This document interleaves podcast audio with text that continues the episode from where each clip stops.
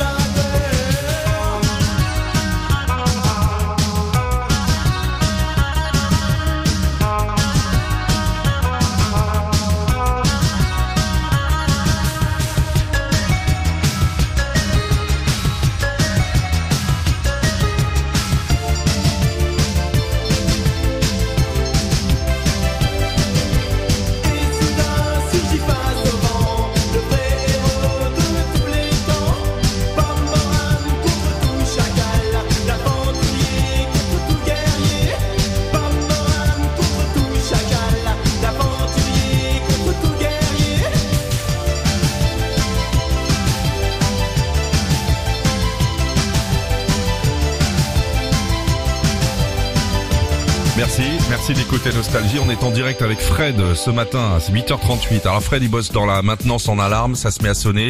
Il prend la camionnette, il arrive, il est en plein dedans, direction étampe. Fred, est-ce que vous pouvez nous dire où vous en êtes actuellement sur euh, sur l'organisation là? Alors là, je suis pas loin de Châteaudun, par contre. D'accord. Euh, D'abord, tout d'abord, euh, bonjour à Sandy, bonjour à vous Philippe, Bonjour, à Gis aussi, car euh, voilà, vous Parce que Régis est énorme. un ancien cambrioleur et c'est vrai que vous l'avez croisé sur différentes interventions. Est-ce que l'alarme est toujours en route euh, sur votre destination, Fred? Alors euh, non, l'alarme est Ah, arrêtée euh, et donc on- j'interviens parce qu'on doit avoir des problèmes de batterie et peut-être une Batterie. sirène qui, qui déconne. Quoi. Là, heureusement que vous êtes Voilà, là. voilà. On a- des fois, on a bien Bah, besoin de vous quand même. Mais oui, parce que là, des fois, ça se met en route et en flip euh, Ouais, l'alarme, ouais, ouais, mais ouais. en fait, c'est la batterie Eh ouais, qui marche exactement. pas. Bon. Mais vous voyez du pays au moins, Fred, c'est bien. Ah oui, car je couvre euh, quatre départements.